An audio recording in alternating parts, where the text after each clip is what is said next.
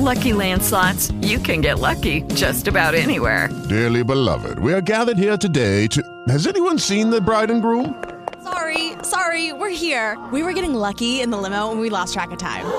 No, Lucky Land Casino, with cash prizes that add up quicker than a guest registry.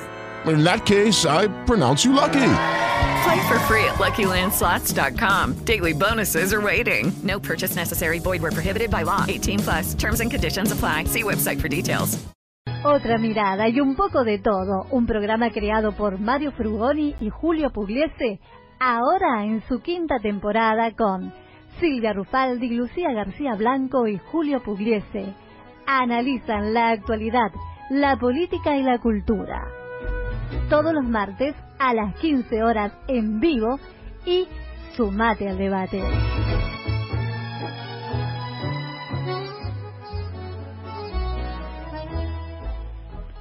Bueno, buenas tardes. Estamos en un nuevo programa de Otra Mirada con una serie de de detalles que tenemos que aclarar. En primer lugar, este, he sabido de dominio público que las restricciones por el coronavirus, acá el caso mío concreto, yo pertenezco al grupo de riesgo, tengo unos cuantos años más que los 65 y además este tengo enfisema de pulmón, también tiene restricciones este por salud Lucía García Blanco, y Silvia Rufaldi tampoco prefería quedarse en su casa y no, no, no, no hacer el programa en la radio hoy. Así que en definitiva, el programa de hoy va a ser un, una reedición, vamos a, vamos a, emitir en el programa que ya fue, valga la redundancia, que ya fue emitido el 7 de diciembre del año pasado, el 2019 es una entrevista a Facundo Ruiz y donde además desarrollamos este temas tales como el, el Inca Garcilaso y su influencia en la literatura latinoamericana y Hernán Cortés y la conquista de México. Realmente es un programa, a mí personalmente está mal que lo diga, no es políticamente correcto, eh, estoy involucrado, así que no soy la persona más indicada, pero de todas maneras quiero dejar constancia que es un programa a mi criterio muy muy logrado. Así que recomiendo que, que se lo escuche, es un programa muy muy bueno, a, vuelvo a repetir a mi criterio.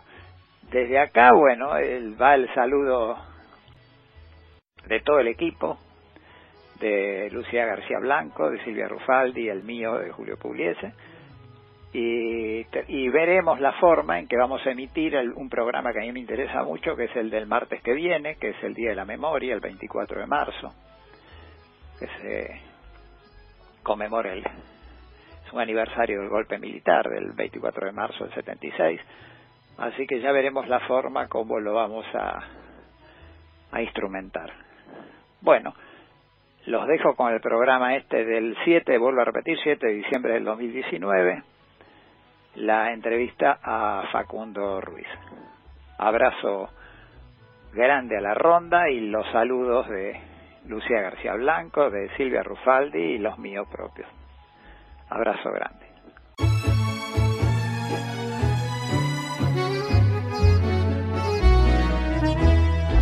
Otra mirada y un poco de todo un programa de filosofía, lenguaje y cultura.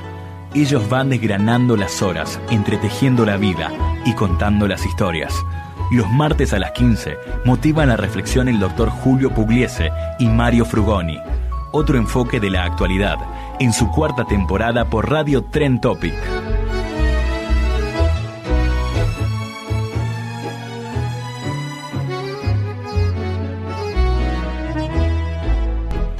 Bueno, estamos, no puedo decir, estamos acá como todos los martes, porque hoy precisamente no es martes, es sábado. Es sábado, sábado 7 de, de diciembre. Y bueno, el martes este es 10 de diciembre y está la asunción del, de los compañeros Alberto Fernández y Cristina Fernández. Así que el martes no va a haber programa. Sale hoy el programa en vivo y eh, posiblemente se repita el martes, pero martes ya no, no vamos a hacer el programa. Eh, hoy tenemos un invitado de lujo que ya estuvo acá. Además, hijo de dos compañeros y amigos y, y personas a las que quiero muy especialmente. Me refiero a Facundo Ruiz. ¿Qué tal, Facu? ¿Qué tal? Buenas tardes. Y vamos a empezar por lo primero. Yo siempre digo lo primero es lo primero. Lo primero que tengo que decir es agradecer.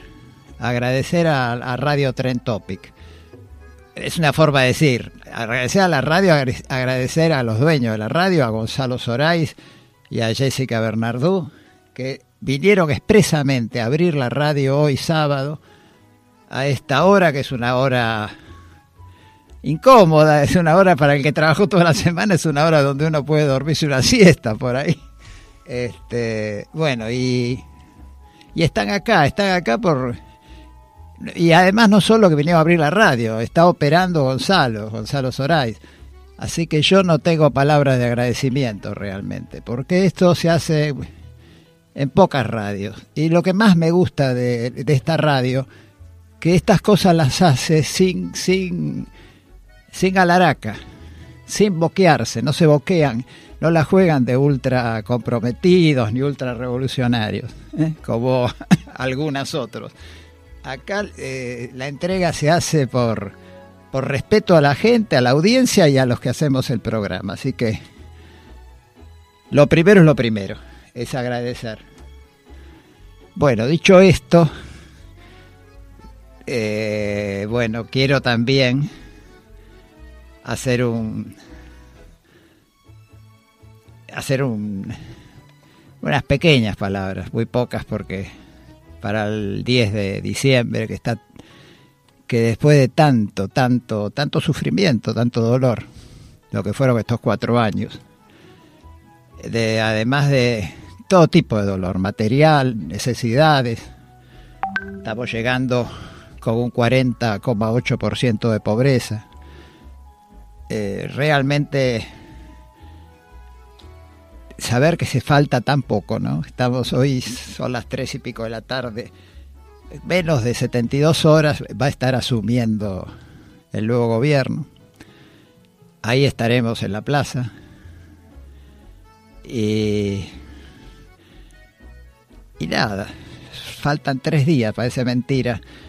Y también ver el lado positivo, ¿no? que acá el neoliberalismo, por lo menos en nuestro territorio, no, no termina de afianzarse, afortunadamente. ¿no? Ayer asumieron los comuneros, por ejemplo, acá en la ciudad de Buenos Aires. Ayer fue viernes 6 de diciembre. Este, y hay un pequeño, es un video, pero acá va a ir como audio porque estamos en radio. Y la radio lo que tiene es que hay que escucharla e imaginársela. Escuchen el audio imagínense el video. Este, es los festejos por la asunción de los comuneros del Frente de Todos ayer en, la legislatura porteña. Cuando quieras, Gonzalo.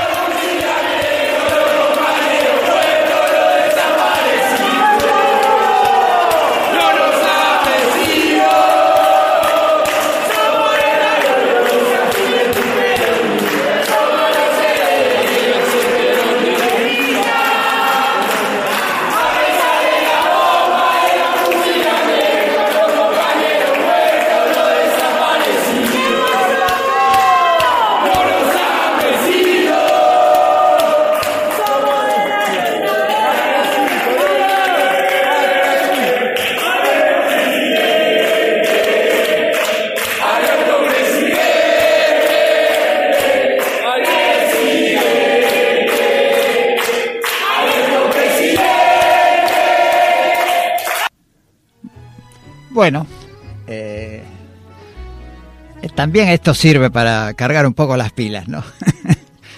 y ahora vamos a, dedicarnos al, desarrollo, a lo que habíamos pensado con, Lo pensamos hace rato ya con Facundo. A veces por problema de horarios no se pudo realizar antes. Y hoy costó también un poco, el programa arrancó un poco tarde también porque es sábado. Este, se, vuelvo a repetir, acá los, Gonzalo y Jesse vinieron expresamente a abrir la radio para que pudiéramos hacer el programa. Vamos a hablar del Vamos a hablar del Inca Garcilaso. Vamos a hablar de la conquista española. Y vamos a hacer en especial algo sobre la conquista de México. Y después vamos a hacer un, si se quiere hacer un, un popurrí de ideas, diría yo, aunque no es muy, muy, muy, muy, muy técnica la cosa, con respecto a, a, a conceptualizaciones ¿no? que han hecho algunos escritores, uno en particular al, al que yo tengo, bueno, la generación nuestra fue formada por estos escritores, ¿no? por Hernández Arregui, como por Jaureche, como por el escrito de John William Cook, digamos, eh, nuestra formación un poco este se deviene a eso y además este el- toda la los escritos del propio General Perón, ¿no? Sobre todo Conducción Política, por ejemplo, que es un excelente libro. Bueno, eh, arranquemos. Arranquemos. Arrancamos, vamos a hablar. Vos sabés que ahí me, me criticaron esto, porque yo hablé de la conquista y bueno, vamos a, como decíamos hace un rato, lo primero es lo primero. Toda conquista es una Hello, it is Ryan, and I was on a flight the other day playing one of my favorite social spin slot games on chumbacasino.com. I looked over the person sitting next to me, and you know what they were doing? They were also playing Chumba Casino. Coincidence? I think not. Everybody's loving having fun with it. Chumba Casino is home to hundreds of casino style games that you can play for free anytime, anywhere even at 30,000 feet. So sign up now at ChumbaCasino.com to claim your free welcome bonus. That's ChumbaCasino.com and live the Chumba life. No purchase necessary. Group. Void were prohibited by law. See terms and conditions. 18 plus. Hello, it is Ryan, and we could all use an extra bright spot in our day, couldn't we? Just to make up for things like sitting in traffic, doing the dishes, counting your steps, you know, all the mundane stuff. That is why I'm such a big fan of Chumba Casino. Chumba Casino has all your favorite social casino style games that you can play for free anytime, anywhere with daily bonuses. That should brighten your day a little. Actually, a lot. So sign up now at chumbacasino.com. That's chumbacasino.com. No purchase necessary. VGW Group. Void were prohibited by law. See terms and conditions. 18 plus. acto de violencia, toda conquista es, es el sometimiento de un pueblo por otro, o por otra nación, o por otra cultura, donde se, se impone, se impone no solo, normalmente las conquistas son con ocupación territorial, quizás eso no es lo más sig- significativo, lo más significativo para mí es la, la transculturalización o, o la, la imposición de una cultura sobre otra. Este, bueno, y eso ha pasado con la con la conquista española. De todas maneras, el dejando salvado esto, que toda conquista es un acto de violencia irrepudiable, debemos diferenciar lo que fue la conquista española, por ejemplo, de lo que fue la conquista inglesa ¿no? del norte. Acá han quedado instituciones que uno podrá decir eran una barbaridad. Sí, eran una barbaridad. La mita, la encomienda, el llanaconazgo, pero eran instituciones. De explotación, sí, de explotación, pero eh, La universidad también una institución. también los Colonial. jesuitas, la labor de los jesuitas hasta el 1700, eso no se puede. Bueno. Después vamos a entrar en eso, pero bueno, entonces hago esta aclaración porque eh, me han criticado, Mario además, eh, mi coequiper me criticó eso de que si vos vos defendés el mestizaje. Y le digo, yo no lo defiendo ni lo dejo de defender, es- el, el mestizaje se da, se dio y ese es un hecho histórico. Sí, sí. Bueno, hoy vamos a hablar de un, de un célebre, si se quiere, un célebre Un célebre mestizo. mestizo como fue el Inca Garcilaso. Y Eh, tiene, tiene también eso que vos decías recién respecto de, de defender o no defender el, el- el mestizaje. En algún punto es un hecho. Claro.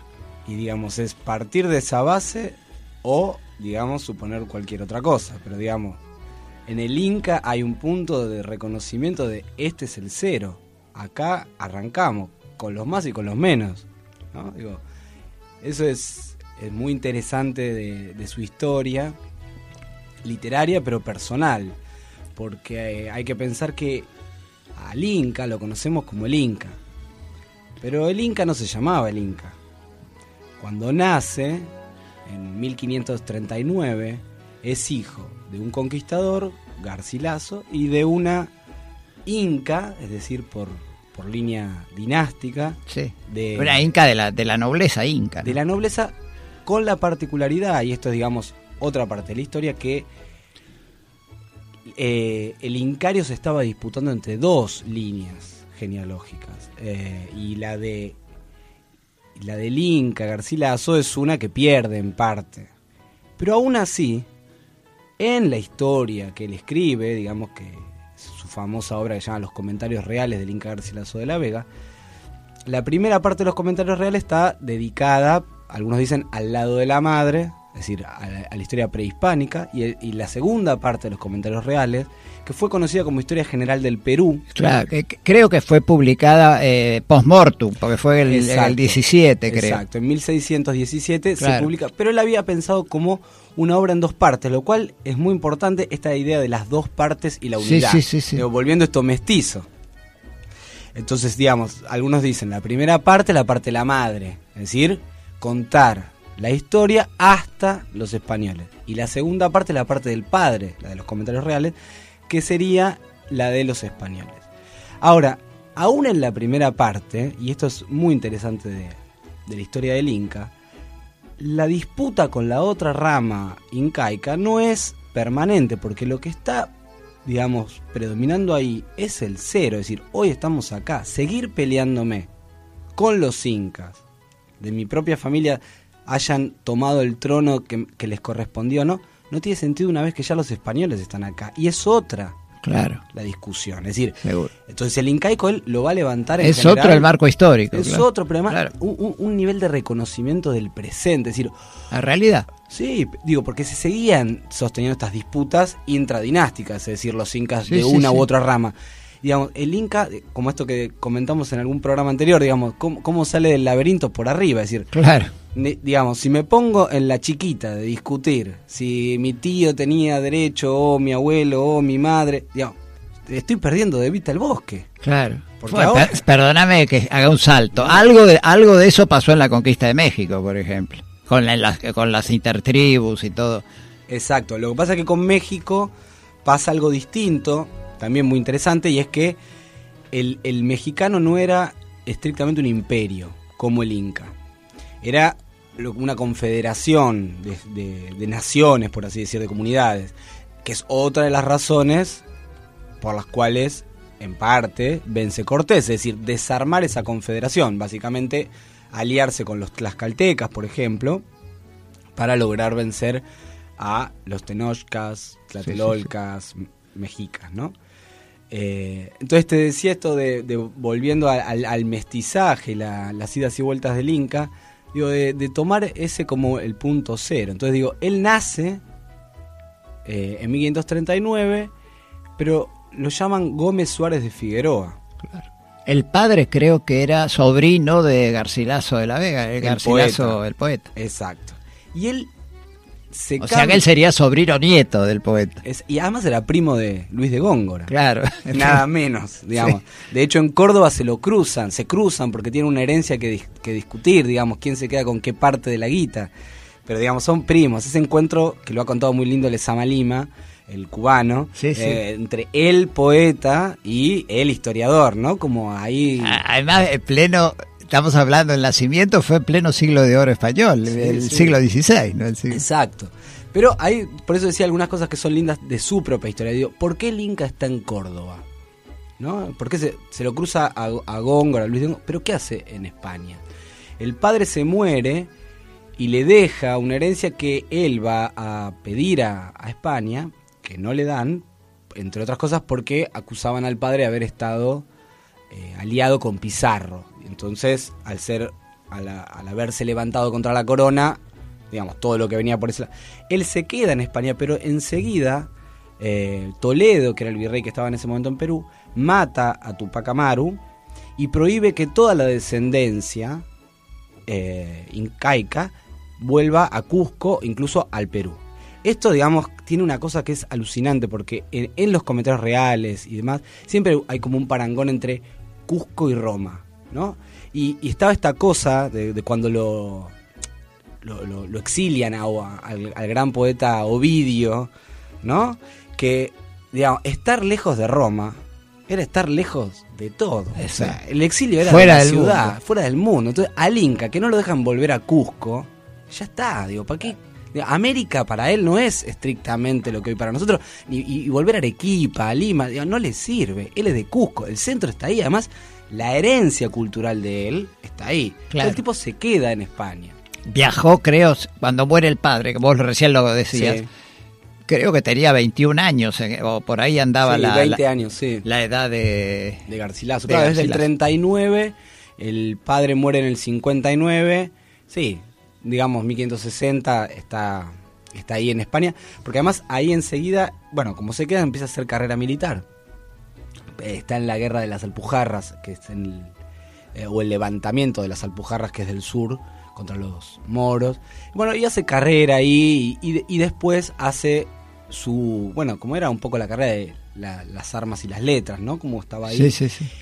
Y en algún momento también por esa vía, digamos, eh, encuentra como cierto obstáculo, se queda y empieza a desarrollar lo que va a ser su, su, obra, Claro. digamos. Eh, para los que nos están escuchando, Facundo, para ubicar, porque a veces uno se desubica históricamente. Estamos hablando cuando él viaja a España, a Córdoba, este, mediados del siglo XVI aproximadamente. Exacto. Eh, y él va a vivir hasta los principios del siglo siguiente, del, Del 17, del exacto. 1616 creo. Claro, él muere en 1616. Este, no, digo para, después- para ver que esto fue, por ejemplo, el viaje a España en aproximadamente, recién lo decías vos, 1540, por ahí. Es muy cerca de la, del descubrimiento. Sí, uno a veces para tener una no, perspectiva histórica y una perspectiva real, es muy cerca del descubrimiento de América. Sí, América sí, fue descubierta, va, del descubrimiento, dicen con todas las comillas que quieran, pongamos todas las comillas.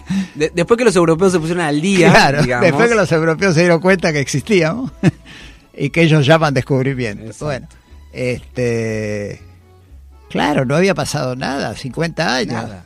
No, no, el, el- eh, entre la, vos, vos recién señalabas la- las diferencias entre las conquistas, ¿no? La, la conquista del norte de América, la conquista de África, las conquistas, por ejemplo, de los anglo, digamos, los ingleses, o las conquistas portuguesas, de las conquistas eh, hispánicas.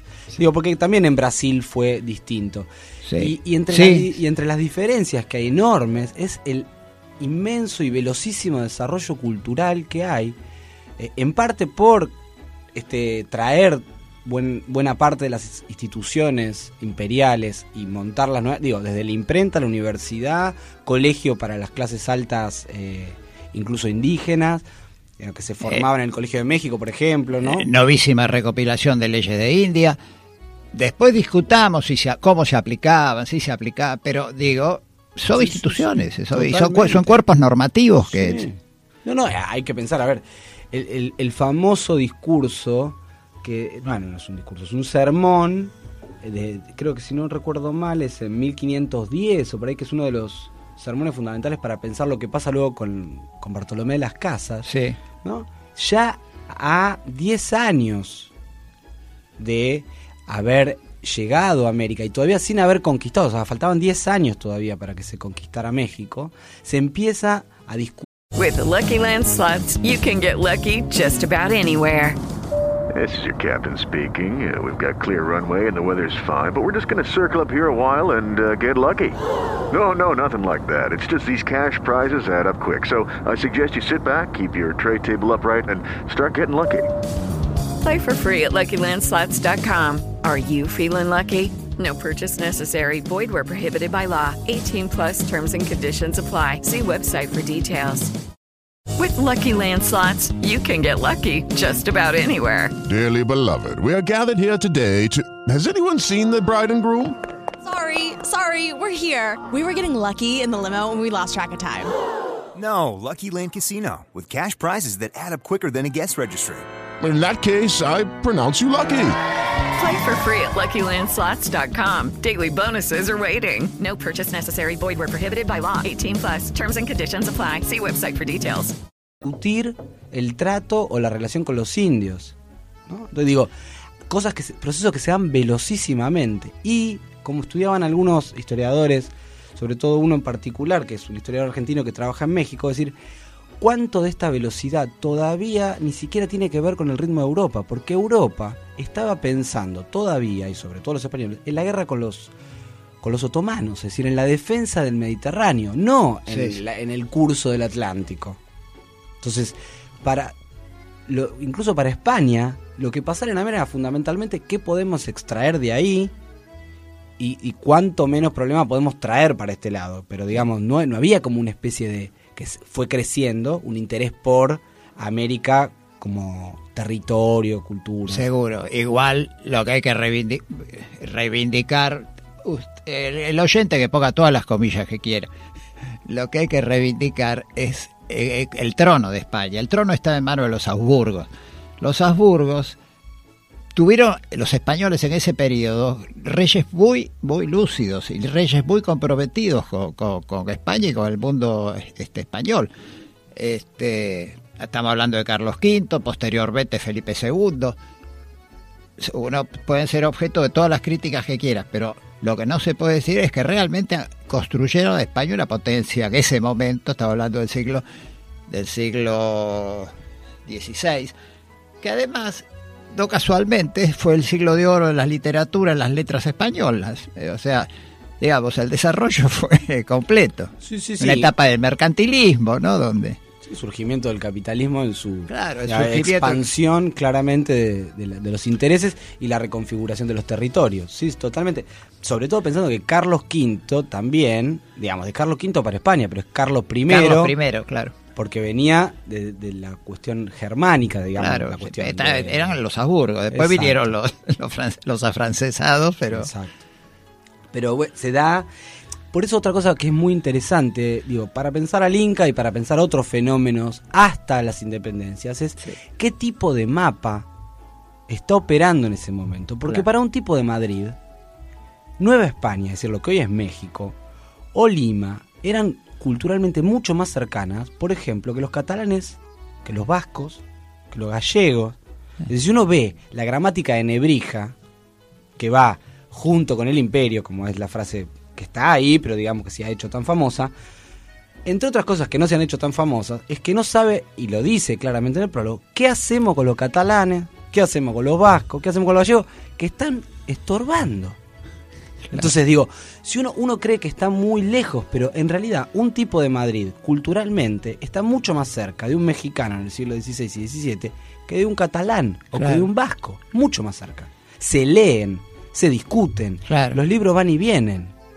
Y con los gallegos, con los catalanes, con los vascos, la cosa era otra. Seguro. Bueno, esto que estás diciendo, Facundo, se- eh, sirve muchísimo para interpretar, por ejemplo, historiadores e investigadores como fue este, Juan José Hernández Arregui. Cuando él habla, dice de, para definir el continente de Indo, Indo-Iberoamérica. o sea, para, para poder abarcar todas las características del... Sí, y falta la indo, ibero, afro, América. Sí, ¿no? también, seguro, seguro. Porque seguro. la, la, la- la relación con África, que Sí. también está un poco Sí, opacada y que poco a poco se va recuperando ese vínculo, también es súper importante. Seguro, De, seguro. de hecho, Y las casas no- en algún momento, perdón que te corte, pero justo, incluso lo, lo hemos discutido más de una vez, ¿no? Como quienes defienden. Pero es cierto que las casas, cuando dicen no maltraten al indio, dicen en todo caso, cámbienlo por el negro. Entonces, digamos, es cierto sí, que con los indios tuvo una generosidad que claramente no la tuvo con los negros. Tal en cual. ese sentido, Tal cual. Eh, Los negros fueron carne de cañón en la guerra de la independencia. ocupaban un, un- digamos un estadio inferior respecto sí, del sí. indio y, pero quiero decir la mano de obra que se va cambiando en ese sentido y mano de obra en un sentido literal eh, los traían para laburar puntualmente. Eh, y, y- y todo el contacto que se empieza a dar con África y con la cultura africana digo en Brasil ni hablar pero también en, en Sí, Centroamérica bueno, eh, eh, Montevideo, Montevideo era un mercado esclavista Exacto. y Centroamérica también, La Habana. Exacto. Y digo, y son todas esas son circulaciones que a mí me parecen fantásticas por dos cosas además. Primero porque además desde México estaba la famosa nao de Filipinas. La- eh, era no, perdón, la nao de China, la nave de China, que era la que iba vía Filipinas hasta Japón. Es decir, que había un contacto primero con el Oriente. Que eso también nos los hemos perdido bastante. De hecho, hay historiadores que dicen, los japoneses terminan de echar más o menos en el siglo XVII a los portugueses, pero dicen algunos que el origato Sí, sí. viene del obrigado. Ah, mira. ¿no? Y que hubo ahí como una, una relación con los portugueses y con la cultura portuguesa, sobre todo con los jesuitas. Hay bastantes trabajos de la relación entre, digamos, Oriente, sobre todo la parte japonesa, con... Y, y la otra cuestión es la China, es decir, que se ha probado y se han encontrado mapas de chinos de 1421. Es decir, que habían llegado a América, pero no solo a Centroamérica, tenían mapas, porque iban a la Antártida. Y llegaron a la Antártida. Entonces tienen mapas que van de Alaska a la Antártida de América. Que se supone que claramente son muchos de los mapas de los que se sirvió Colón. Que no estaba haciendo equilibrio bueno. con un huevo, Sí, sino sí. que estaba reuniendo información. Claro. ¿no? Volviendo al Link, una cosa muy... Bueno, los vikingos también, ¿no? Del, También, que cuentan. los nórdicos, Exacto. todos los países nórdicos. Por eso, porque digo, parte de levantarse los europeos y llegamos primero, como todo pionero Sí, sí, que sí. se precie. Pero la verdad que en estas cosas, primero y segundo, no sé cuánto. Y es muy curioso porque entre las cosas que desacraliza o juega el Inca en los comentarios reales es contar una llegada a América previa a la de Colón. Claro. Y eso está en el texto, con nombres. Fulanito llegó primero y cuando volvió, por una cuestión de vientos que se perdió en el mar, etcétera, vuelve. Una historia que, como varias que las que están en, en Garcilaso, están entre los. parecen cuentos de Borges en algún punto, ¿no? Que entre lo fantástico, lo ensayístico y lo, y lo datado, ¿no? Dice, cuando vuelven a España, se juntan, quedan cinco, porque bueno, las inclemencias del mar, y van todos a la casa de Colón y mueren ahí y le queda todo el legado a Colón. Esa escena de cinco marineros sobrevivientes que han llegado antes que Colón, que vuelven, que en la casa de Colón mueren y le dejan Es todo la- herencia, digamos. es Y la gloria. Es fantástico. Seguro. Es alucinante, digo, entre otras historias que están en los comentarios reales que cruzan, digamos, distintos registros, ¿no? Bueno, para los que, para los oyentes, lo que el que agarró el programa ya empezado, estamos escuchando a, a Facundo Ruiz. Facundo Ruiz es, corregime eh, si me ma- mando alguna metida de pata, es investigador del CONICET, es especialista en, en toda en la literatura, en la literatura americana, desde la conquista hasta la actualidad prácticamente. Así que lo vamos a aprovechar después también más adelante con otros temas No vinculados con esto. Un gusto. Nada más hablar de estas cosas, no solo que me, me, me gusta y es un poco, como siempre decimos, un poco de militancia, no solo por- en el Seguro. CONICET, ni- sin duda en estos últimos años, pero en la UBA siempre, porque digamos, a- ahí uno está, básicamente no estás por el sueldo, aunque lo seguimos peleando, sino porque hay otra cantidad de cuestiones. Y, y- y la literatura más vieja, más nueva, es como cuando dicen la película es larga, ¿no? Ni larga ni corta, o sea, como Claro. la literatura ni vieja ni nueva, o sea, cuánto de lo que estamos leyendo, cuánto nos, nos hoy nos, nos preocupa. ¿no? Seguro. Digo, cuando vemos lo que ocurre en Bolivia y pensamos el tema del mestizaje y la polémica que da el Inca respecto a eso, decimos, ¿cuánto pasó Claro. entre el Inca y el golpe de Estado en Bolivia? Seguro. El tema de los problemas que nos siguen hoy generando formas de vida. Seguro, seguro. Sobre todo con, no solo, bueno, eh, Bolivia es un caso y Perú son casos típicos, pero además eh, la mayoría de los países sobre, que tienen costa sobre el Pacífico, ¿no? Porque, digamos, no fueron tan bombardeados por la inmigración. La inmigración más que nada vino del, de, de- venía de Europa y vino a los países que eran costeros en el Atlántico, ¿no? Sí, hay como una buena inmigración oriental en Perú. Sí. Eh, poco más. Y bueno, esto que te decía, de en algún punto... Salvando a Fujimori, ¿no? Sí, sí, por supuesto. que se salvó del Araquiri. digamos. Claro. El, no, que ta- ta- también pensar estos cruces con, con, con África, con Asia, porque digamos, hay como otra historia que está ahí y digamos, Seguro. que no tiene un orden cronológico exacto, que no tiene una concatenación de padre con hijo, con te- digamos que son tramas. Pero tiene que ver con los orígenes. Totalmente. Y, y orígenes tejidos. eso es Tejido. lo que digo. Fíjate una cosa, mira, un- ya que lo nombramos, lo vamos a seguir nombrando hoy, un intelectual como Hernández Arregui. Hernández Arregui, uno de los primeros libros que escribe es Imperialismo y Cultura, que es del año 1957, A, los, a los dos años, un año y medio del golpe militar de que derrocó, cívico-militar que derrocó a, a A General Perón. Perón. Imperialismo y Cultura del 57. Después escribe esa, esa obra monumental que es La formación de la conciencia nacional, que es de 1960. Vos decís, después de haber escrito La formación de la conciencia nacional, ¿Qué te ¿qué, qué podés escribir? Y él, yo he leído declaraciones de, de Hernández Arregui, decía, no, pero yo no, pese a que está bien explicado, la, no termino de encontrar el punto de, yo creo que lo que tenemos que develar es qué es el ser nacional en, para, para nosotros y para los, para los, los indo-iberoamericanos. Y escribe entonces, ¿Qué es el es, ser qué es el ser nacional, que es del año 1963. Bueno, todos esos libros fueron reeditados en el 72, 71, en plena época, un auge de la, del regreso del general Perón, de los movimientos revolucionarios, de, de la juventud peronista. Y después quedaron opacados y el periodo de Néstor y Cristina, principio de este siglo, volvieron a ser reeditados, así que esto lo, tan- tanto la imperialismo y cultura como la formación de la conciencia nacional, como que es el ser nacional, se pueden conseguir hoy. Y estaba también ahí paralela también la historia de Abelardo Ramos. Claro, también, sí, sí. Pero digo, pe- pe- pensaba, esta es otra, otra de las cosas que, que so- son interesantes. Al, al Inca se puede volver siempre, así que el Inca puede ser ejemplo de esto permanentemente. Digo, Perú se construye como un héroe. Hello, it is Ryan, and we could all use an extra bright spot in our day, couldn't we? Just to make up for things like sitting in traffic, doing the dishes, counting your steps, you know, all the mundane stuff. That is why I'm such a big fan of Chumba Casino. Chumba Casino has all your favorite social casino style games that you can play for free anytime, anywhere with daily bonuses. That should brighten your day a little.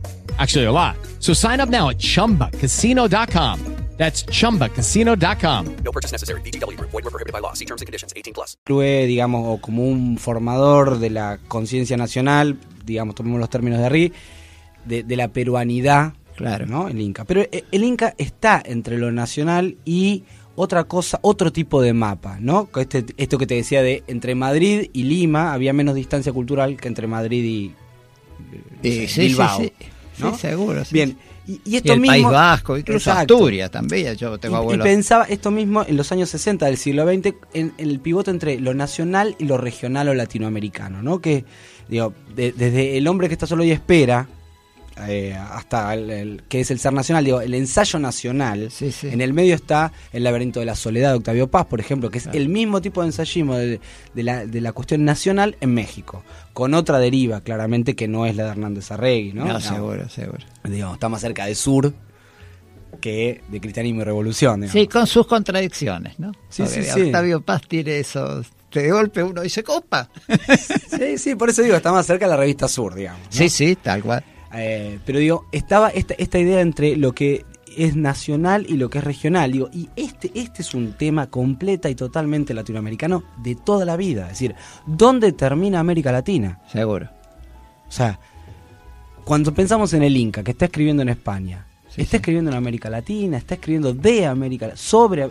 ¿Dónde está América Latina en ese momento? Con un mestizo en Córdoba escribiendo los comentarios reales. Es decir, comentando, que está, eh, de ahí el título, ¿no? Él dice, yo no voy, este es el gesto maestro, pero realmente maestro del Inca. Dice, no, no, no, yo no vengo a escribir otra historia. La historia ya la han escrito grandes historiadores españoles. Yo solo vengo a comentar. Él dice, hago comento y glosa. Porque como no conocían la lengua, se refiere al quechua, han errado en algunas De cosas. ahí la- el, el nombre de Es- comentario real. exacto. Y, pues, y el segundo nombre que le pusieron Historia General del Perú, en realidad se lo puso el editor del libro, Exacto. porque él eran comentarios también. Sí, claro, era la segunda parte, la segunda de, los parte de los comentarios. comentarios, claro. Eh, y este es un, es un movimiento maestro. El tema de los comentarios como género en el siglo XVII es fundamental, ¿no? Eh, digamos, que era la manera de llegar tangencialmente a la discusión sin enfrentarte directamente. Es decir, ¿qué hace finalmente el Inca? Y reescribe la historia. Lo que hace es eso. Ahora, no escribe ni reescribe la historia como se hacía hasta entonces, es decir, escribiendo historia, sino comentando. Toma una escena y dice, bueno, acá lo que pasa, bueno, usted me dice lo de Colón, pero había una gente que había venido antes, ¿no? Dice, ¿dónde sacó ese dato? no? ¿Cómo? Es un comentario, dice, claro, los españoles dicen esto de, de la huaca. Pero la huaca es una palabra, entonces empieza y le da 15 sentidos a la palabra huaca. Dice, no, entonces cuando han querido decir, seguramente quisieron decir, y lo que dice que quisieron decir es lo que él quiere decir, y claramente no quisieron decir los españoles. Entonces digo, hay un juego ahí, un diálogo y un modo de entrar a la discusión, que es fundamental. Claro. Fundamental, a través del comentario. Es decir, no la línea directa de choque. ¿no? Este es como una estrategia militar perfecta. Es decir, no declara la guerra, pero va socavando la historia de los otros. Claro. No, no, no, no, no voy a hacer historia. Solo comento. Pero los comentarios son. Además, a mí lo que me asombra del Inca Garcilaso es que es, es- yo digo, es reivindicado por todos, porque es reivindicado por, lo- por todo el pensamiento progresista, el pensamiento revolucionario de América. Es que es un clásico. Pero también es reivindicado por Vargas Llosa, por ejemplo. Bueno, sí, sí. Vargas Llosa dice, no, tiene una narrativa No, no, leer al Inca brillante. es- es perfecto. Y además en una lengua que no existe. Claro.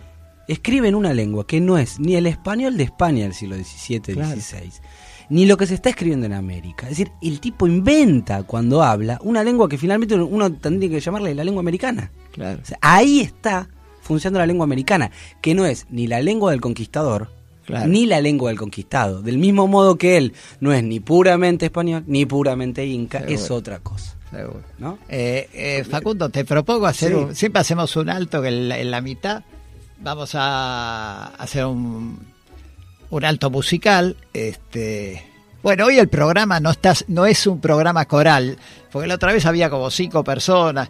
A mí me encantan los programas corales. El de hoy es, es, un- es una charla, es un diálogo, es un ida y vuelta que a mí me encanta y además con una persona como que sabe realmente mucho de, de esto y además una mirada joven del, de la historia.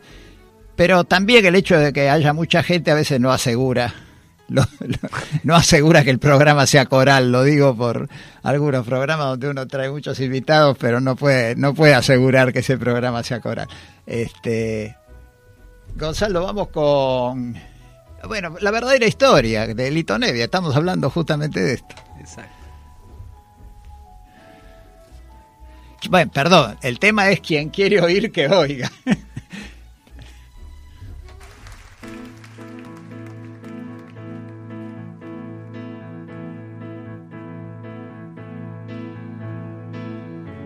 Cuando no recordamos lo que nos pasa, nos puede suceder la misma cosa.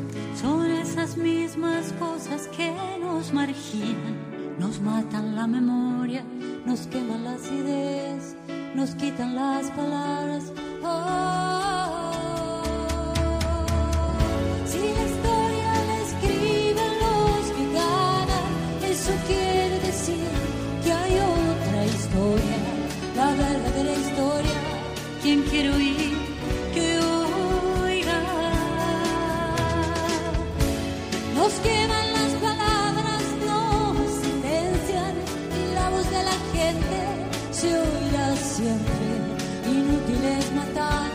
la muerte prueba que la vida existe.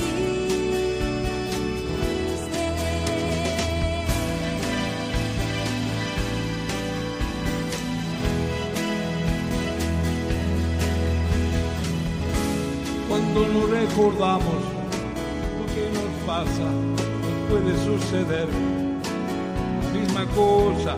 Son esas mismas cosas nos marginan, nos matan la memoria, nos queman las ideas, nos quitan las palabras.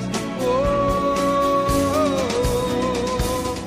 si la historia la escriben los que ganan, eso quiere decir que hay otra historia, la verdadera historia. Quien quiera oír, que oiga. Nos queman las palabras, gente se oirá siempre. Inútil es matar, la muerte prueba que la vida existe. Si la historia la escriben los que ganan, eso quiere decir que hay otra historia, la verdadera historia. Quien quiera oír, que oiga. Nos queman las palabras, nos silencian y la voz de la gente se oirá siempre. Inútil es matar, la muerte prueba que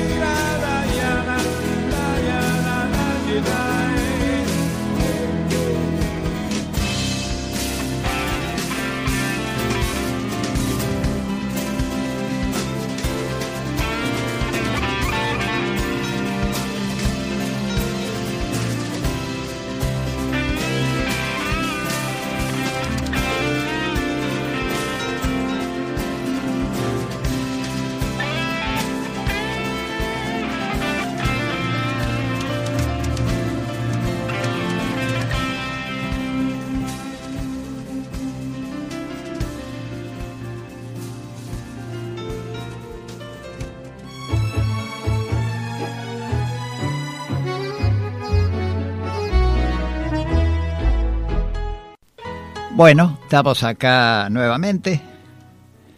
La verdad que los los este, entretiempos son muy interesantes. Acá tuve una charla con Gonzalo y Facundo.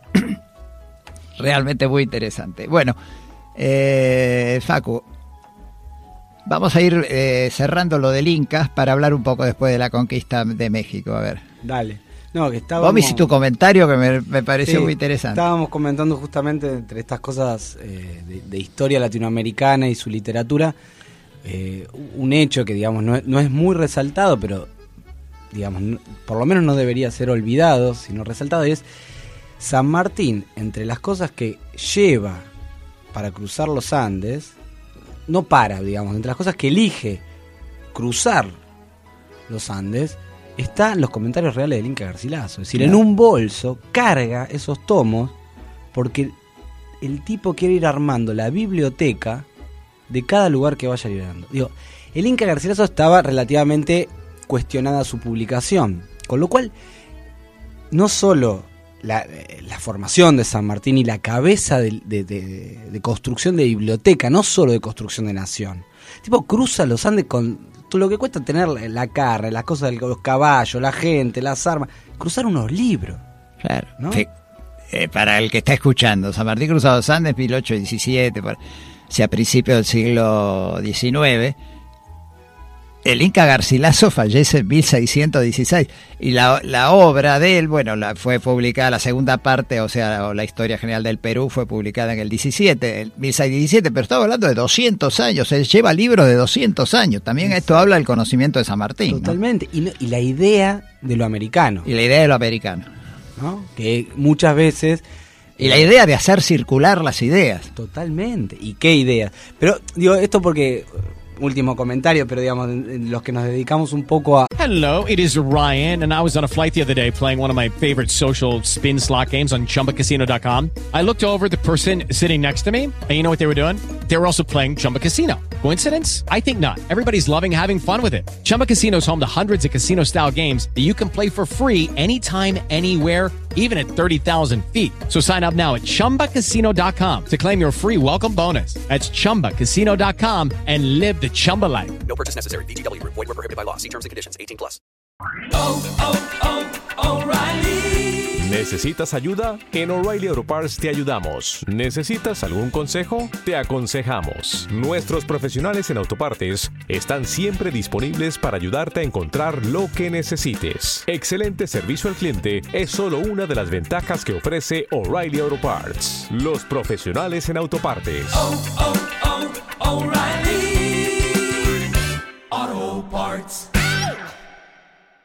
a todas aquellas cosas que ocurrieron antes de las independencias, hay mucha historiografía más o menos liberal, pero que suele imaginarse que América empieza cuando nos independizamos. Como si esto hubiera sido un reloj, ¿no? Como el mono relojero, antes o después. Y hay toda una historia que arma las independencias y que hace posible estas ideas y que está mucho antes también y mucho después también pero quiero decir que la, la- la América independiente o, digamos Perú estuvo en permanente rebelión hasta Tupac Amaru II seguro ¿no? entonces digo y México también entonces quiero decir pensar un poco más eh, los matices de, de- de la historia y de la literatura que es la que va armando estos juegos de cruces Claro, claro. así que bueno este, este era un- el- uno de los comentarios que hacíamos del armado de bibliotecas no como Sí, asombroso realmente.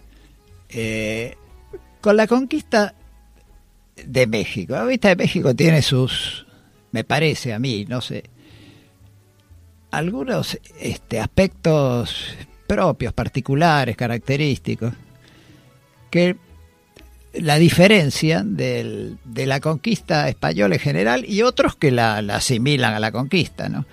Eh, no sé, eh, arranca por donde te parezca. No, sí, tiene, tiene diferencias.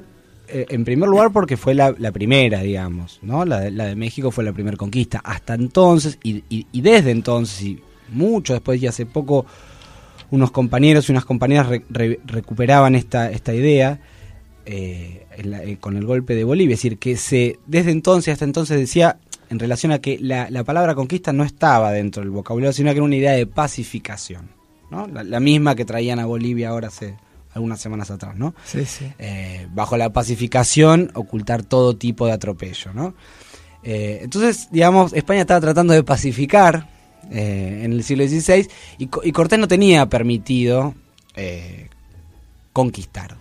Sí podía cambiar objetos, o sea, literalmente no podía bajarse a tierra. El tipo lo hace y digo, tiene entre otras características que es un poco la primera, es decir, por eso se, se divide un poco a veces la historia entre la- el periodo que va de Colón a Cortés, es decir, el periodo de, de- aventura, excursión, descubrimientos y demás. al Para el oyente, Facundo, más o menos ponelo en, en años. En años. Y digamos, entre 1492. Tal cual, descubrimiento y- de América. Y 1519, que es cuando se baja, por así decir, del barco eh, Cortés en México, Sí. se, se suele hablar de momentos de, eh, si, si bien violentos, porque lo eran, Claro. pero con una organización menos sistemática. Es decir, porque se estaba, había aven- aventuras, eh, negociaciones, indagaciones, a ver un poco qué era. Pens- pensemos que Colón, por eso se habla de la hipótesis asiática, seguía pensando que estaba en Asia. Claro. Entonces, no sabía si era tierra firme, cuán- si era si era continente, si era isla. Bueno, en fin, todo esto es un periodo, digamos, entre el, entre el 92 de 1400 y 1519 que fluctúa ahí. A partir del 19 y de Cortés fundamentalmente entra la colonización en un sentido sistemático, absolutamente violento y militar. Eh, ahí es el armado de Cortés entre el 19 y el 21, ¿no? Que ahí es Desobedeciendo las órdenes, porque él estaba en Cuba, ¿no? él estaba en Cuba y desobedece la, la orden de, digamos, de comerciar, por así decir, o de, de- de- de explorar, baja a, eh, a tierra y decide llegar hasta México Tenochtitlan, donde le habían dicho que estaba Motecuzoma. Eh, entonces, ahí arranca todo un periodo que luego va a ir bajando hacia, hacia el sur, es decir, hacia, hacia Perú. Y por eso digo, hay diferencias en términos temporales, es esta es la primera y es muy emblemática, y la, y la conquista de Cortés realmente es excepcional en términos bélicos, mientras que la conquista de los Pizarro de, Perú es una conquista, yo me reía el otro día comentando con unos amigos de que les gustaba esto de Guerra de Tronos, la, la serie, ¿no? Sí, tal- sí. O sea, si uno lee los comentarios reales de Inca Garcilaso y piensa en Guerra de Tronos, Guerra de Tronos es como Heidi. Claro. El nivel de traición y de violencia que hay en la conquista de Perú es inenarrable. Sí, O sea, tremendo. todo el tiempo se estaban traicionando. En el caso de Cortés es bastante más ordenado pese a las traiciones porque el tipo tiene una cabeza y un nivel de de pena Y para de- aquellos y que- un liderazgo, un sí. liderazgo bestial Tremendo. ¿no? Entonces va relatando al mismo tiempo que va haciendo las cosas y a todos los traidores los va convirtiendo en no, porque digamos, él estaba acusado de traición. Claro. Fundamentalmente de ser un rebelde y no un vasallo. Sí, hay una carta a Carlos V donde le dice que le- se, se disculpa de no haberle mandado antes la información. Dice, porque no tenemos navíos y, claro, se había desarmado los Exacto, esa es la, la segunda, esas, él manda cartas entre 1519 y 1526, son cinco cartas, las cartas cortesianas, después hay un montón de, de- de archivo cortesiano, ¿no? En la segunda carta, que es donde está el famoso episodio que se conoce como la noche triste. La noche triste. Triste para los españoles, digamos, Sí, sí, siempre hay que recordar esto. Sí, no más para los españoles. eh, ahí él empieza diciendo, le- le- primero, cuando termina de escribir cada carta, él no sabe si va a escribir una segunda, es decir, que cada carta es autónoma. Claro. Entonces, con la segunda empieza diciendo, eh, perdón, no he tenido tiempo de, de enviarle noticias por no tener navíos. Y uno avanza dos páginas y dice, no es que no tiene navíos. Él, dos páginas después, cuenta que dio los navíos al través, es decir, los, los montó sobre la playa para que no se le escaparan sus propios compañeros. Porque el tipo empieza a entrar a la selva para la, la cabeza de Cortés. Esto lo va contando, no es que yo haga una lectura de- No, detallada, sí, lo- sí, a veces se puede leer. El tipo para, mira aparte y dice, si yo me sigo caminando dos pasos más, los que dejé en la playa se me vuelven. Porque qué garantía tengo si no lo traigo a ningún lado. Claro. Desobedecí lo que tenía que hacer. No tenemos ni idea de dónde vamos. Hace un calor, no tenemos nada para comer ni tomar. Es decir, ah, lo más lógico sería que se me vayan todos. Entonces vuelve a la playa, arma una, una- toda una escena donde él cree que lo van a traicionar y como lo, digamos, él siempre es como la, la historia, el chiste del gato, ¿viste? Ese que se queda en el auto, en la ruta y ve una luz allá a lo lejos y dice, bueno, voy a pedir un gato para cambiar la rueda. Ah, sí, Y va, y va, dice, no me lo va a dar, bueno, no me el gato. Bueno, calcula. esto es igual, ¿no? Él, él- él empieza a armar todo el chiste antes de, bueno, pero a... Entonces desarma los barcos. Es anticiparse a la jugada Es también. todo el tiempo, es que es velocísimo Cortés, digamos. Si hay algo que pudo hacer, uno dice, bueno, pero 400 tipos contra una, una confederación como la de los mexicas, ¿cómo haces? Bueno, la cabeza de Cortés, que la va contando, uno ve la cabeza en las cartas, la va leyendo, es decir, tipo, para dice, escúchame, dejé 10 tipos en la playa, no tengo garantía de nada, desobedecí el mandato de la corona, ¿qué les ofrezco a estos tipos para Claro. que no se me vayan? Y si se me van además me dejan solo. Sí, o me matan. O me matan. claro. Así que sí, la habilidad. Y en esa segunda carta es donde pide perdón por no haber tenido tiempo y no haber tenido naves. Lo que uno enseguida, dos páginas después, se da cuenta que tenía naves, tenía tiempo, pero... Y de hecho, esa, esa carta es maravillosa, porque esa segunda carta de 1520, en octubre, si no me equivoco, de 1520, una vez que lo- lo- los mexicas logran echarlos, pierden todos los tesoros, Cortés pierde el- un dedo en la mano, o sea, pierden caballos, pierden polvo, porque todo cae en la laguna y lo van perdiendo, la laguna, la laguna. México, Tenochtitlan era una isla, exacto, estaba en el centro de una laguna, la laguna Claro. de México, que se termina de secar en el siglo XX, es decir, el- para las Olimpiadas del 68, que se Sí, crea sí, la, sí. la Universidad, la UNAM, eh, la Villa Olímpica, que luego va a ser sede de, de tantos exiliados, bueno, en fin. Esa laguna, en- ahí se van perdiendo cosas esa noche que Gómara, que es el cronista oficial español, dice, oh, la triste noche de los españoles, que digamos fue una, una noche de fiesta, Claro. podríamos decir, para los americanos, por lo menos para los mexicanos. Se va a un lugar que le pone segura de la frontera y ahí escribe esa carta. La carta, digo, es maravillosa porque empieza diciendo, aquí en Nueva España, entonces uno, si para en ese momento, que lo, lo- lo suelo hacer en las clases, no digo, a- le está hablando a la gente en España, ¿no? Nueva España es como decir Marte. No Claro. existe Nueva España. Dice, acá en Nueva España, que serán tierras del próximo, del gran monarca. Pero, flaco, perdiste lo de una mano. Perdiste todo. Estás afuera. Y vos estás diciendo que vas a ganar. Digo, hay una idea que jodíamos con lo de van a volver. Ellos también Claro. querían volver, ¿no? en ese momento. Claro. Pero se va y arma todo un relato. Empieza el relato endulzándole al monarca todas las tierras que usted va a tener, que se llaman Nueva España, pero.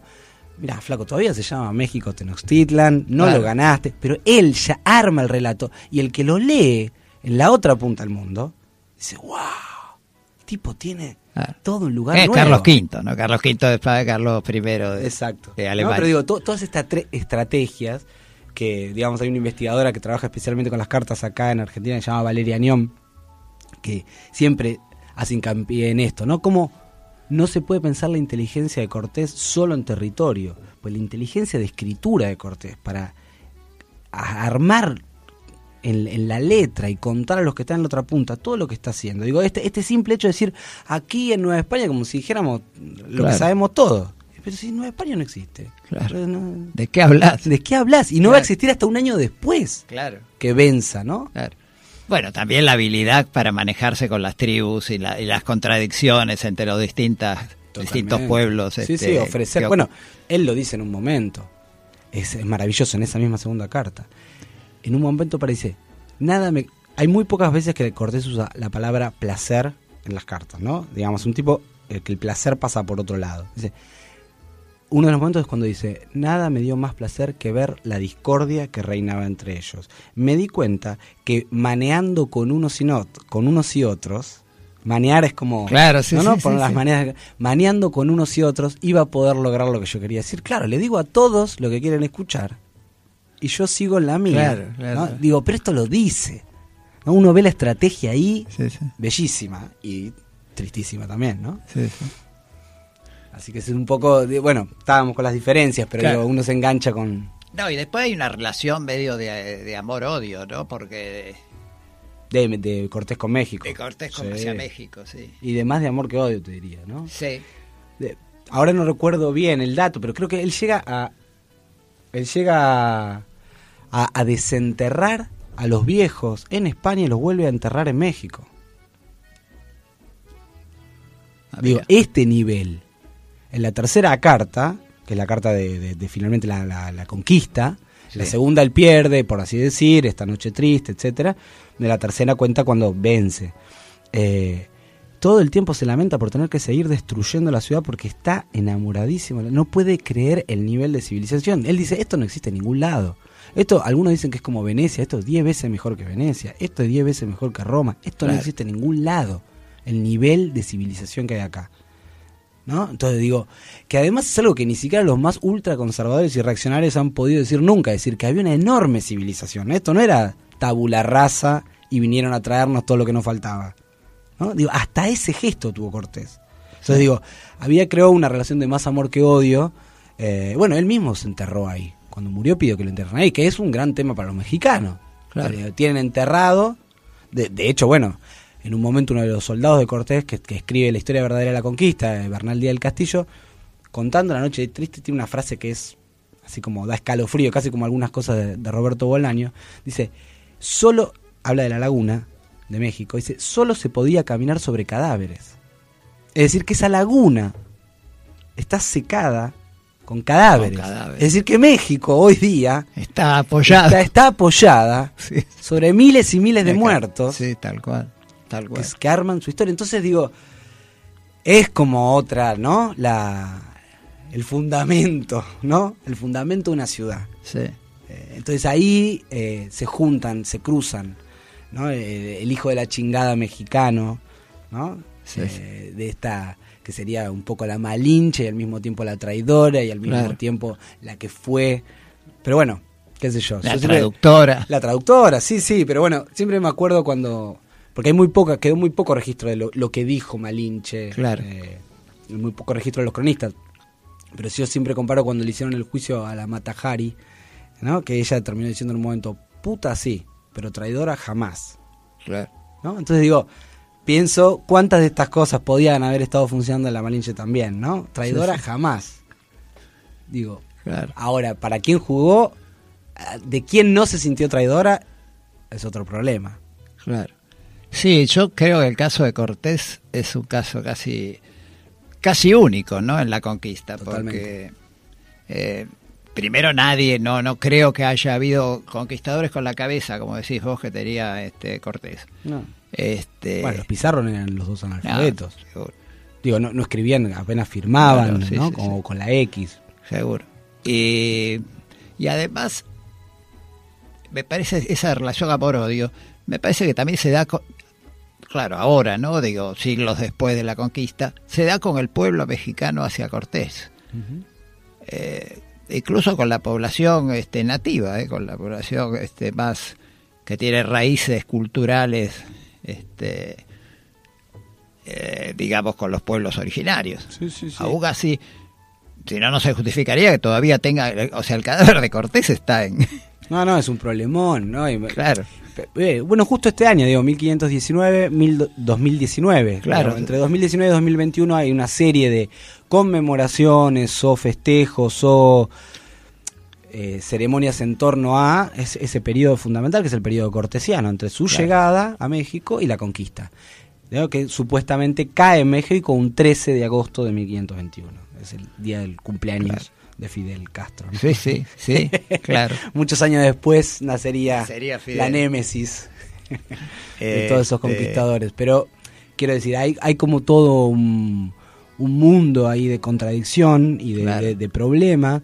Pero por esto, esto decía la- las imágenes de la laguna y que solo se podía caminar sobre cadáveres. Y ¿no? bueno, no casualmente México tiene entre las fiestas este, rituales, el San la Muerte, por ejemplo, todos esos personajes que son calaveras o esqueletos. Sí, sí, que el Día de Todos los Muertos. el día es que es un día especialísimo en Sí, México. sí, el de eh. primero de noviembre. Claro. Eh, pero digo, como en algún punto hay, hay una historia americana. Primero de donde- diciembre creo que es. Eh, no, creo que era noviembre, pero puede Ah. ser.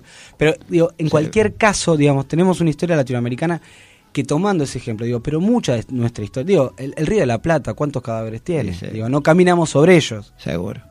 Pero no sabemos si están ahí o no desaparecidos. Seguro, Entonces, seguro. es una imagen la del agua y el, y el cadáver, o la, la- la del agua y el desaparecido, o la del Sí. fundarse, caminar sobre muertos, Sí, eh, que, que atraviesa América Latina muy violenta Claro. y muy continuamente, ¿no? Entonces, quiero decir, estas, estas cosas que uno piensa, bueno, pero estamos hablando de Cortés, que era así o asá, pero fue hace mucho.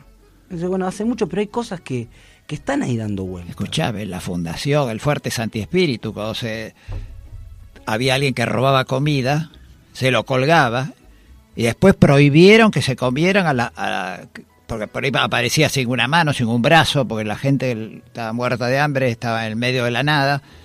Dentro del fuerte se comían los, los colgados, los cadáveres, los, los ejecutados, digamos. Sí, sí, sí, por eso digo, aunque son cosas que es importante distinguir, porque aunque se repitan, no se repiten igual, escuchar la palabra pacificación, que es la que usaba Sí. todo el imperio español para sus documentos oficiales, escucharlo de nuevo en Es Bolivia. lo que usa ahora Bolivia, claro. Exacto. Uno dice, claramente no estamos hablando de lo mismo, claramente no es lo mismo, pero hay algo ahí que hace eco, ¿no? Que empieza a hacer sonar, ¿no? Como ese diapasón, ¿no? Como que uno escucha una nota que ya está sonando en otros lados, que hace no sé, ruido con otras cosas, ¿no? Sí, Entonces yo escucho cual. pacificación ahí y empiezo a pensar en todas estas otras cuestiones, ¿no? Que están dándonos vuelta y que evidentemente se van reconfigurando y rearmando distinto, pero están acá, ¿no? Entonces Sí, digo, sí, los cadáveres de la laguna en México, El Río de la aparecidos Plata, del Río de la. Plata, entonces digo, bueno, hay cosas que están ahí, eh, que van, que vienen y que cuesta todavía pensarlas y poder hacer algo con eso. Eh, Mira, el otro día escuchaba por... En televisión le hicieron una entrevista en C5N a, a Guillermo Sacomano, al escritor Guillermo Sacomano, que para mí es uno de los escritores más lúcidos de, de los nuestros, digamos, vivos. Eh, que él vive una parte del año en Gessel y otra parte está acá en por retiro, por ahí. Y dijo una cosa que, viste esas, esos hallazgos, dijo una cosa, me parece una, una, no sé, me parece una cosa, yo no- maravillosa no podría decir, no encuentro la palabra. Eh, una cosa rara, deslumbrante, no sé qué, qué, qué- qué calificativo. Dice, dice, en aquellos países, se estaba refiriendo a nosotros, ¿no? Donde ha habido campos de concentración, o desapariciones, o, o gente viva arrojada al río de la Plata. Dice, los habitantes de esos países tienen gusanos en el corazón. La imagen que esa, eh, los habitantes de esos países tienen gusanos en el corazón, me pareció una cosa tremenda. Y lo que vale para nosotros vale para la, la Chile de Pinochet, para la España de Franco, para muchísimos lugares donde, bueno, en España no se ha podido investigar todavía los, los crímenes. Garzón aquí. es un ejemplo. Sí, Chile está con la constitución que le, que le dejó todavía a Pinochet. Sí, bueno, esa famosa frase ahora de la revuelta, de decir, no son 30 pesos, son 30 años. Son 30 años, seguro. En los cuales ha habido gobiernos como los de Bachelet, que no eran gobiernos neoliberales, eran No, gobiernos que- supuestamente progresistas. Pero que no duraban ni dos mandatos. Claro, claro. ¿no? Como que también hay, digamos, un índice enorme de popularidad y al mismo tiempo una convalidación de eso muy poca. Sí. Pero eso me quedó, la- la- tienen gusanos en el corazón, me quedó como una cosa... Claro, es... Y Bueno, yo había- creo que uno como es contemporáneo, y somos contemporáneos todos, no nosotros los más viejos, con el caso mío, que, que, vi- que vivimos plenamente esa época. Ustedes por ahí, que son más jóvenes, pero son muy próximos igual a esa época, son, son contemporáneos también, y, y es muy difícil. Este, vos, vos sabés, porque vos sos historiador, sos este... Sí, pero uno se interesa. Es muy, cuando uno está tan cerca no, no, no tiene esa distancia como para poder analizar y verla. Los efectos que determinadas cosas han causado en nuestro país. Cuando se habla de núcleo duro, este de círculo rojo, círculo rojo y cosas por el estilo, hay que también hurgar por ahí, ¿no? Sí. Mira, mi- perdón, última Sí. cosa antes de, de- de pasar, pero me acordaba esto de Sacomano, eh, me hiciste acordar estas frases que quedan dando vuelta y que dicen tantas cosas distintas. Entre los, las cosas que se recopilaron de, mm, de los cantares nahua, de los, de los indios mexicanos, hay uno que cantaban mientras era vencida Tenochtitlan y que tiene unos dos o tres versos que han sido muy repetidos por todos, pero digo, son unos que me quedan a mí, ¿no? Decía, eh, uno de los cantares decía, y golpeábamos los muros de adobe y era nuestra herencia una red de agujeros, ¿no? La herencia como red de agujeros es alucinante para pensar, alucinante, dolorosa, quiero decir, pero fundamental para pensar la, la- la- la herencia americana. Tal cual. ¿no? Una red de agujeros, una red de desaparecidos, Claro. una red de primos políticos. Claro. ¿no? En algún punto, ¿cuántos primos políticos tiene Evo hoy? Muy pocos. Claro, claro. ¿no? Entonces, como esta red de agujeros, y era nuestra herencia como una red de agujeros. Porque en algún punto eso es el, el efecto de una conquista. Seguro. Una red de agujeros. Seguro. ¿no? Seguro. Huecos en la memoria, esta cosa de los pueblos que olvidan. digo, siempre señalan este, esta red de agujeros Tal que cual. vuelve y que vuelve a enredarnos y a llevarnos y a perdernos por distintos lugares, ¿no? Como bueno, es una siempre me, se ha repetido mucho, algunos ya la critican porque ya es como demasiado vox populi en México la usan para cualquier cosa, pero sin embargo me parece No, que no, no, la es imagen, la una red de agujeros. Era nuestra y era nuestra herencia una red, Una de, red de agujeros. O sea, como ¿cómo es una herencia que es una red de agujeros? Además de golpear los muros de adobe, eso Impresionante. es la desesperación. Eso. No, no, es que la- los relatos del otro lado, es decir, la, la famosa visión de los vencidos, Claro. la- los relatos de lo que fue vivir en México mientras los españoles, con, eh, digamos, Hola, buenos días, mi pana. Buenos días, bienvenido a Sherwin Williams. ¡Ey! ¿Qué onda, compadre? ¿Qué onda? Ya tengo lista la pintura que ordenaste en el ProPlus app. Con más de 6.000 representantes en nuestras tiendas listos para atenderte en tu idioma y beneficios para contratistas que encontrarás en aliadopro.com. En Sherwin Williams somos el aliado del PRO. Grand Canyon University makes earning your degree possible with over 130 academic programs for traditional campus students, with more than 80 bachelor's programs offered online. GCU provides you with the personal support you need, from complimentary unofficial transcript evaluations within 24 business hours to scholarships, academic support, and your GCU graduation team, led by your own university counselor. Find your purpose at GCU. Private, Christian, affordable. Visit gcu.edu. los españoles cortan los puentes con el agua dulce y dejan la isla aislada. O sea, dejan una ciudad sin comunicación, es decir, sin agua dulce, sin alimento, y entonces Cortés dice, resistan. Entonces no tengo fuerza para destruirlos, pero los voy a secar. O sea, ustedes no van a tener acceso a nada hasta que no digan bajo la bandera. Y los tipos no bajan la bandera. Entonces se comen el polvo del- de los muros, comen las cosas que encuentran, empiezan a tomar el agua podrida del lago. O sea, el, el nivel de destrucción y corrupción es enorme, pero no se rinden. Entonces, bueno, eh, todo, todo el relato del otro lado, el, nive- el momento en el que dicen que cae el último, ¿no? Cuauhtémoc. eh, dice, el, cuando describen el silencio que se oyó el 13 de agosto de 1521, ¿no? La descripción de ese silencio de el acabose. Claro. Es decir, se acabó un mundo. Claro. ¿Cómo es la pausa entre lo prehispánico y lo poshispánico? Es esa pausa de silencio, es impresionante. esos relatos que es la visión del otro lado, ¿no? Como, como contaron a través de distintos informantes, se fueron reuniendo estas, los que eran muy jóvenes cuando ocurrió la conquista, que fueron luego recopilados, sobre todo por Sahagún, eh, estas historias, ¿no? Como estos cantares, ¿no? impresionante. Claro. Bueno, esta parte del programa que en la que muy bien nos está ilustrando este Facundo Ruiz con respecto a la conquista de México, yo, si me permitís, se la quiero dedicar a un a un amigo, compañero, compañero secundario y compañero también de militancia, que se exilió en México en el año 1975, cre- si no me falla la memoria. Creo que fue en la época del doperreguismo, que se fue a México y bueno, se radicó allá y ya no volvió más. Tiene hijos mexicanos, tiene mujer mexicana, nietos mexicanos ya, así que este, me refiero a Marcelo, Marcelo Lodier. Este, bueno, para vos, Marcelo, vos sabés que el otro día hablando con él cuando vi, porque viene bastante, viene una o dos veces al año, dos veces creo que viene al año acá a la Argentina. Este, yo le decía, claro, vos te fuiste del 75, son 44 años. Y en el 75, él como yo, teníamos 20, a ver, 26 años, 27 años. O sea, tiene mucho más tiempo. Vos digo, sos más mexicano que argentino.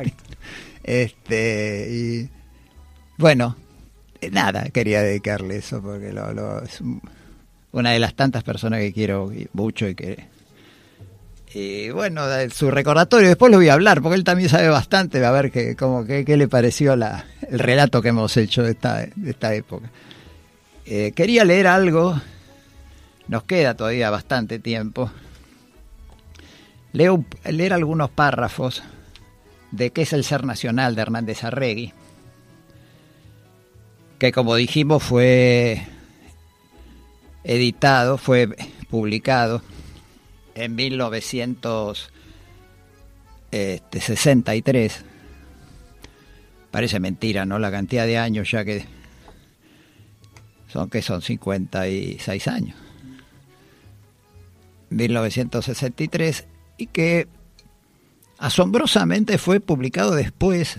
Yo al principio, co- como los leí salteados los libros de Hernández Arregui, siempre pensé que qué es el ser nacional era anterior a la formación. Es posterior. La formación de la conciencia nacional es de 1960. Bueno, vamos a leer algunos párrafos y después me gustaría escuchar tu opinión. Comentarios, como el Inca. Como comentarios, sí, del comentarios del criollo. ¿Cómo le podríamos poner? Del- del- del- De, del Facu. bueno, vamos a leer algunas partes. Por ejemplo, a ver. Hay al- algo con respecto. Habla con orígenes del ser nacional, dice. Dice que el rastreo del ser nacional, en el otrora, una de las falsificaciones que es necesario poner al descubierto, es el concepto de oligarquía sobre España. El nacimiento de la nacionalidad no puede segregarse del periodo hispánico. La historiografía del liberalismo conservador ha procedido a la inversa. El país empieza en 1810. Esto que hace un rato estabas diciendo, Sí, sí, eh. Facundo. Desligar a estos pueblos de su largo pasado ha sido una de las graves desfiguraciones históricas de la oligarquía mitrista, que se aquilató en el poder, como es sabido, a partir de 1853, luego de la caída de Rosas. Esta, esta clase es española por sus orígenes, hablando de la oligarquía, ¿no? y hasta en su y hasta en su estilo de vida, dice Hernández. Su posición frente a España exige, por lo tanto, una explicación.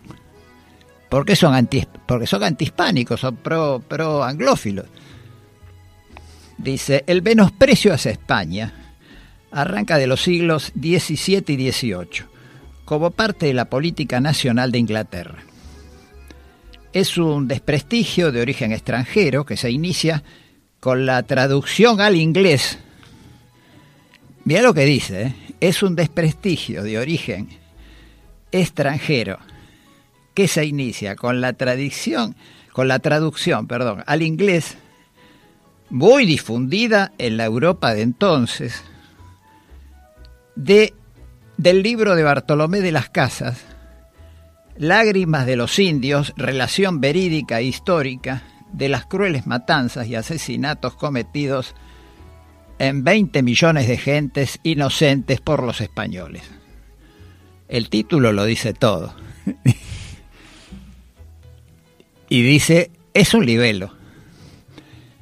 En relación a esta publicación, Bedford, un inglés, recuerda que en la dedicatoria se invoca a Cromwell para conducir sus ejércitos a la batalla contra la sanguinaria y papista nación de los españoles. La leyenda negra fue difundida, se refiere a la leyenda negra de la conquista de América, ¿no? La leyenda negra fue difundida por los ingleses como arbitrio político en una época en que los Habsburgos, que son los reyes que gobernaron España hasta el 1700, mandaban sobre Europa y amenazaban a Inglaterra. Entonces, una poten entonces, habla de Inglaterra, una potencia de segundo orden. Estaba hablando de la época de los Habsburgos, ¿no? 1600, 1700. Tales diatribas compartían un estado patriótico generalizado. A la inversa, Lope de Vega llamará a Isabel de Inglaterra la sanguinaria Isabel. Las contiendas religiosas del siglo XVII entre España católica y la Inglaterra disidente. Las oligarquías criollas, después de la emancipación, en lugar de conservar sus orígenes, este, de, denigraron sistemáticamente a España a partir de la segunda mitad del siglo XIX.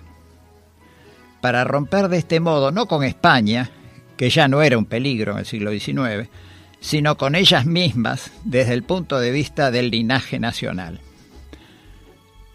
Y estoy leyendo salteado, dice, más adelante dice, y la denegación de España de parte de la oligarquía es en su, en su nuez, no es más que el residuo cultural mortecino de su servidumbre material al imperio británico. Los pueblos, en cambio, y acá habla de los pueblos del interior, los pueblos del interior, los pueblos del norte de nuestro país, por ejemplo, se mantuvieron hispánicos. Y agreguemos con sus creencias, con su religión, con, con su historia. Bien aferrados al pasado y a la cultura anterior, lo cual prueba el poder de esa cultura española, que la oligarquía repudió para vivir en adelante de prestado, yo agrego como anglófilos, ¿no? Este, ¿qué te parece la comentarios? Comentarios reales. comentarios reales. No, no, bueno, por un lado esto que, que decíamos, está muy muy en, la, en, sintonía de lo que veníamos comentando de sí. pensar un poco, como decimos en el latinoamericanismo, con el largo aliento, es decir, que hay muchas de estas cuestiones que no, no, no empiezan en 1800, sino que vienen de antes. Y, y, sí, me parece que lo que es fundamental y poco a poco se va eh, laburando un poco mejor es el siglo XVII. Es decir, efectivamente ahí pasa, hay un, un antes y un después sí. de muchas cosas, ¿no? Eh, es un siglo fundamental, digo, sí, pa para las letras sin duda, digo, el Quijote y los comentarios reales se editan al mismo tiempo. Claro. ¿no? Y son lectores mutuos. Es decir, el Inca lee a, a Cervantes y Cervantes lee al Inca. Pero además esto es cierto, es decir, eh, una de las... Perdóname, un amigo mío dice, pertenece al siglo de oro tardío, porque claro, es el siglo siguiente, el principio del siglo siguiente. Y sí, el... Perdón. No, no, está bien. El... porque además, digo, los siglos de oro eh, se van lustrando cada tanto, entonces se estiran 10 años, ¿se acuerdan? es como también... Pero lo que me parece que, que está bueno es, sí efectivamente hay una disputa de, de poderes imperiales y un uso de, de figuras y textos como son los de Bartolomé de las Casas, la brevísima relación de la destrucción de las Indias, que mencionaba Hernández Arregui, digamos que también tienen algo que me parece que también es el siglo XVII, el siglo para pensar lo que es la trama de un poder teológico político que Sí. sigue funcionando. Es decir, este uso que hace los protestantes del capital católico y los, y los católicos del capital secular, es decir, del brazo armado, es decir, cómo se van aliando y desaliando poderes teológico-políticos. Por eso un libro que es fundamentalísimo y que además dialoga con los comentarios reales de otro personaje que es insolayable es Baruja Espinosa, que en 1670 publica el Tratado Teológico Político, ¿no? que es como un tratado fundamentalmente orientado a desmitificar las lecturas bíblicas, es decir, leer la Biblia bien y no con todo un aparato institucional que genera terror, genera tristeza, dice Claro. Spinoza, ¿no? Como claramente tiene una función que es Buscar la clave, la clave histórica sería. La clave histórica y, y- y leer bien en la lengua, es decir, Claro. hay un hebreo ahí que está funcionando, que no es solo el latín y el griego, etcétera. Pero que entre las cosas políticas que en esto que decimos era, ¿por qué hay que enseñar a leer bien la Biblia? Porque la están usando para subyugar. Entonces digo, el uso de los textos, usar a, a- a- a las casas para tirarle la leyenda negra a los españoles, usar Claro. la Biblia para, su- para subyugar o para dominar o para entristecer, dice Spinoza, a las masas y cuanto más tristes y miserables estén, más fácil es gobernarlas. ¿no? Entonces, seguro. hay algo ahí en teológico-político que el siglo XVII tiene de, de manera súper violenta y muy evidente, que digo, hoy lo vemos todavía y funciona y digamos, son poderes mezclados, ¿no?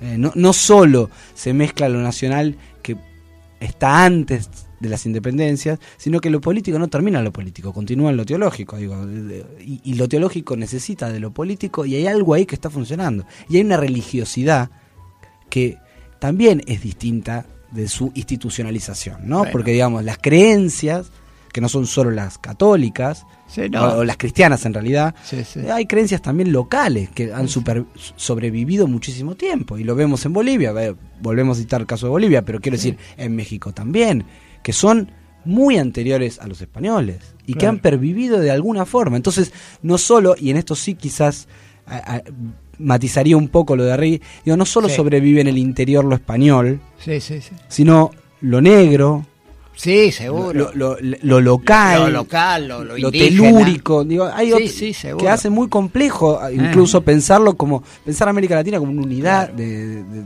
del río Colorado a- Seguro, ¿No? seguro.